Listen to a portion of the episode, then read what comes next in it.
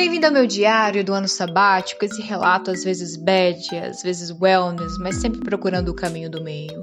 Hoje você ouve o podcast Bad Wellness 3. Você é importante para a empresa. E para quem mais? Curta, compartilha, comenta e volte sempre. Sempre vai ter algo novo para você. Quando eu fui pedir demissão, meu chefe disse que aceitaria e até almejaria a demissão de qualquer outra pessoa. Mas a minha demissão era uma grande perda. Eu havia sido promovida à gerência estratégica e representava uma mudança real, muito desejada por ele, por mim e muitos outros. Eu era parte fundamental da mudança e a mudança da empresa era fundamental para mim.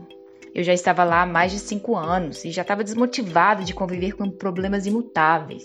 Insatisfeito, o convite para fazer parte da mudança foi a minha tábua de salvação.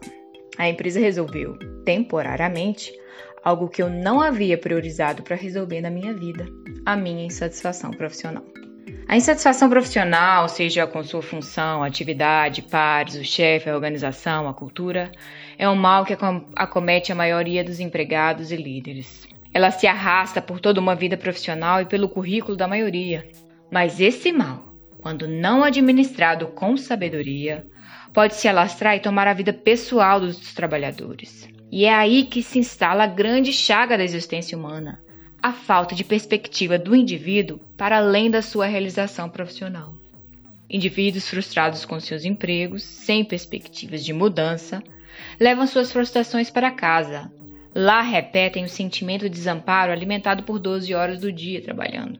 Nada realizam em suas vidas pessoais e se confinam nesse padrão de pensamento de frustração. Há uma epidemia de profissionais extremamente importantes para as empresas que não são tão importantes assim em suas vidas pessoais. Quantas pessoas, assim como eu fiz, não se priorizam em suas vidas a fim de redefinir a importância que o sujeito, que o indivíduo tem em sua própria história. Veja bem, a mudança da empresa era importante para mim porque eu já havia perdido o protagonismo da minha história para assumir a minha insatisfação pessoal e profissional e promover a mudança por mim mesma. E quantas pessoas esperarão a vida inteira para que a empresa ou o mercado instaure a mudança, para então haver alguma ação que oxigene suas vidas? E quantas dessas mudanças ainda assim não significarão resposta alguma para essas pessoas, já que a causa raiz da insatisfação não foi identificada e sanada? Talvez nem a pandemia do coronavírus traga tais respostas. Com a minha promoção e missão de mudar a dinâmica da empresa, eu esperava reencontrar a mim mesma, trabalhando a empresa, para que ela me representasse melhor, não trabalhando o meu eu. Depois de um ano e meio dando tudo de mim para que a mudança prosperasse, eu continuava frustrada e insatisfeita. A empresa poderia se virar do avesso, mas quem precisava mudar e quem precisava decidir mudar era eu.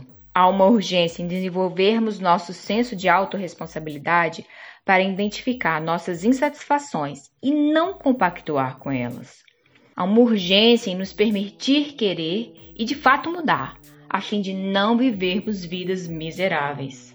Somos sim importantes para as empresas, e muito, mas antes de tudo, temos que ser importantes para nós mesmos, a fim de não fazermos concessões ao nosso bem-estar e satisfação interna, e nos submetermos a situações em que não nos encaixamos e das quais não admitiremos que queremos mudar.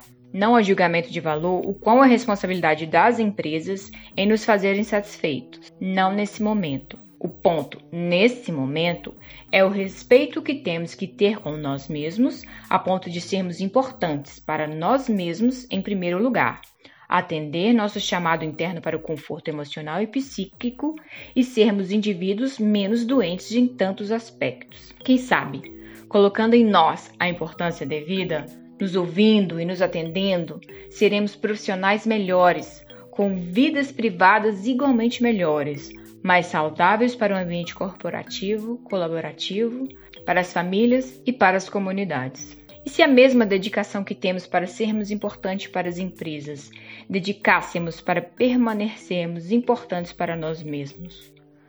Quão impactante isso seria?